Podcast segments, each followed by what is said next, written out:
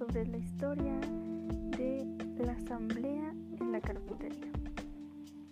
Cuentan que en la carpintería hubo una vez una extraña asamblea. Fue la reunión de herramientas para arreglar sus diferencias.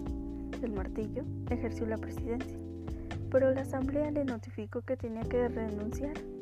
La causa, pues hacía demasiado ruido y además se la pasaba todo el tiempo golpeando.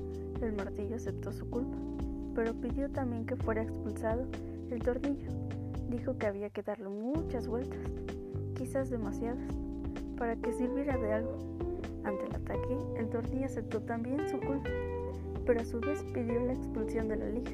Hizo ver que era áspera en su trato y también tenía fricciones con el resto de las demás herramientas.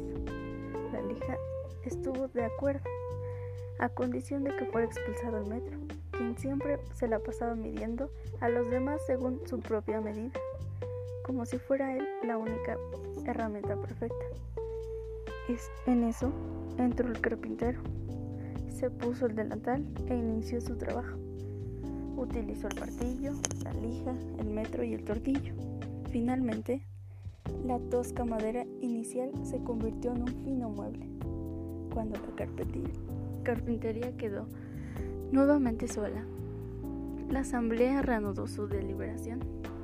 Fue entonces cuando tomó la palabra del serrucho y dijo, Señoras y señores, ha quedado demostrado que tenemos defectos, pero el carpintero trabaja con nuestras cualidades. Eso es lo que nos hace valiosos.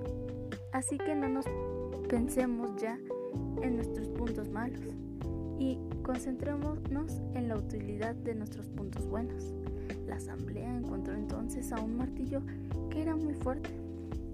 El tornillo unía y daba fuerzas. La lija era especial para afinar y limpiar ásperas. Y observó que el metro era preciso y exacto.